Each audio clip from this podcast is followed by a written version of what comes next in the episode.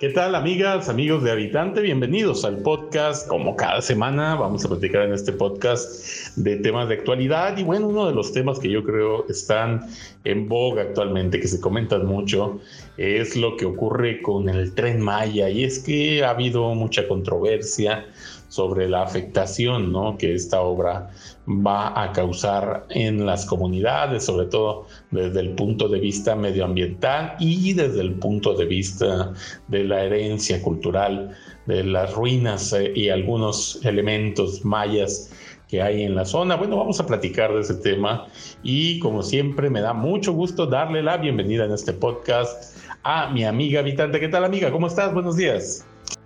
Hola, ¿qué tal? Y bienvenidos todos de nuevo a una edición más de este podcast. Yo pues muy contenta de estar aquí con ustedes, saludándolos una semana más como cada domingo. Qué gusto, espero que hayan tenido una excelente semana. Y sí, como lo comenta mi compañero, hoy vamos a hablar de un tema importantísimo, el tren Maya, ¿no? Que ha causado mucha controversia porque pues definitivamente es algo que nos va a ayudar a todos mexicanos, va a ayudar a la comunicación, al, al transporte, al comercio, etcétera. Pero también se está haciendo con una forma pues muy irregular, ¿no?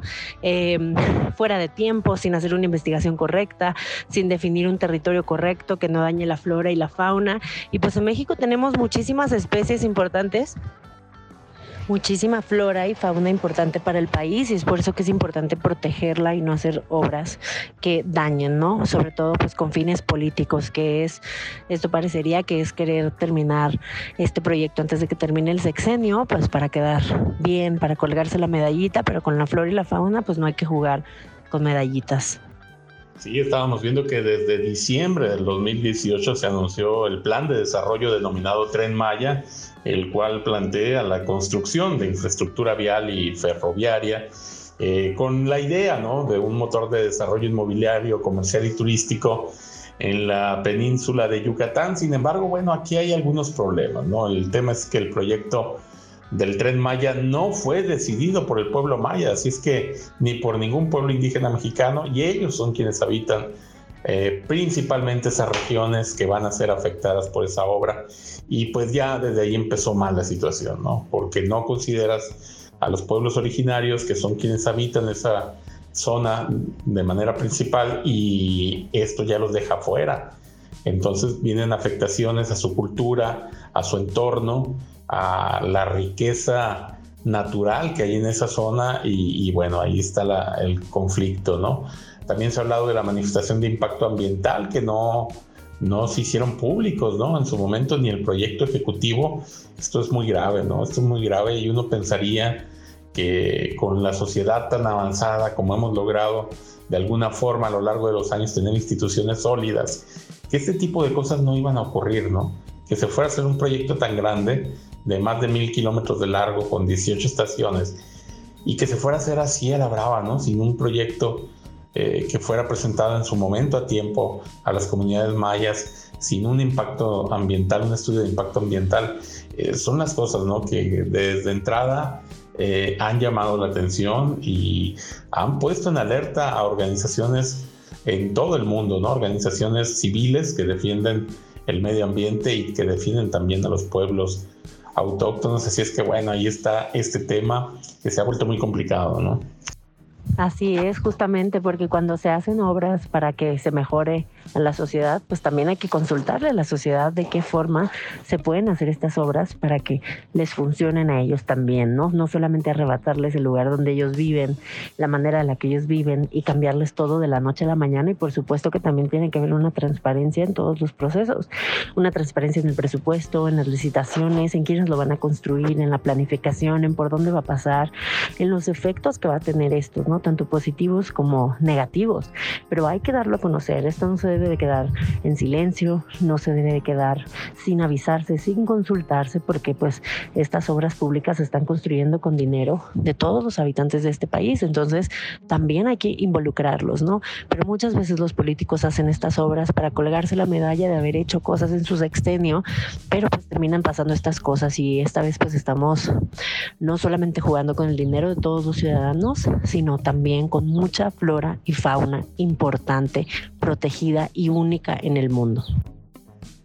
Sí, por eso hemos visto cómo han alzado la voz artistas, ¿no? A nivel internacional eh, por lo que está ocurriendo en México, ¿no? Porque realmente las eh, propias instituciones de México han llamado la atención. El propio Consejo Nacional de Ciencia y Tecnología ha advertido que el proyecto impactará a diversos municipios de Chiapas y de Tabasco, las selvas altas, los pantanos, las sabanas y en la península de Yucatán impactará los macizos de selva más grande y en mejor estado de conservación de México, es decir, la parte más importante de la selva sería la impactada, áreas con manglar, humedales y ecosistemas que van a sufrir alteraciones como es la degradación, la fragmentación o la deforestación.